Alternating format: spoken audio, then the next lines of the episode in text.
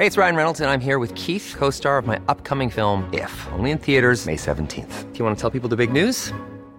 All right, I'll do. Sign up now and you'll get unlimited for $15 a month in six months of Paramount Plus Essential Plan on us. Mintmobile.com slash switch. Upfront payment of $45 equivalent to $15 per month. Unlimited over 40 gigabytes per month. Face lower speeds. Videos at 480p. Active Mint customers by 531.24 get six months of Paramount Plus Essential Plan. Auto renews after six months. Offer ends May 31st, 2024. Separate Paramount Plus registration required. Terms and conditions apply if rated PG. Escucha y comparte las breves del coronavirus de México y el mundo.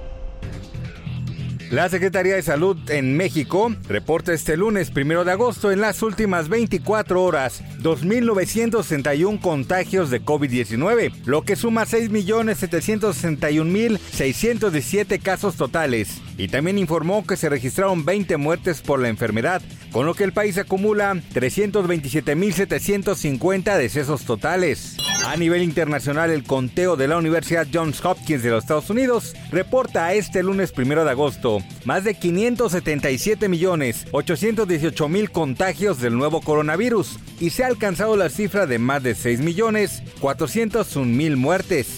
La plataforma de salud Midocomline HealthTech, especializada en telemedicina, dio a conocer que según sus cifras de atención a sus pacientes, la pandemia por COVID-19 tuvo un devastador efecto en la salud mental de los mexicanos, pues disparó el desarrollo de trastornos mentales y neurológicos. Autoridades del estado de Hidalgo reportaron que el pasado fin de semana, por primera vez desde mayo, se registraron menos de 100 casos diarios activos de coronavirus, lo que representa el menor nivel de infecciones que se han contabilizado en la entidad, la primera reducción de padecimientos desde que comenzó la quinta ola de contagios en junio pasado.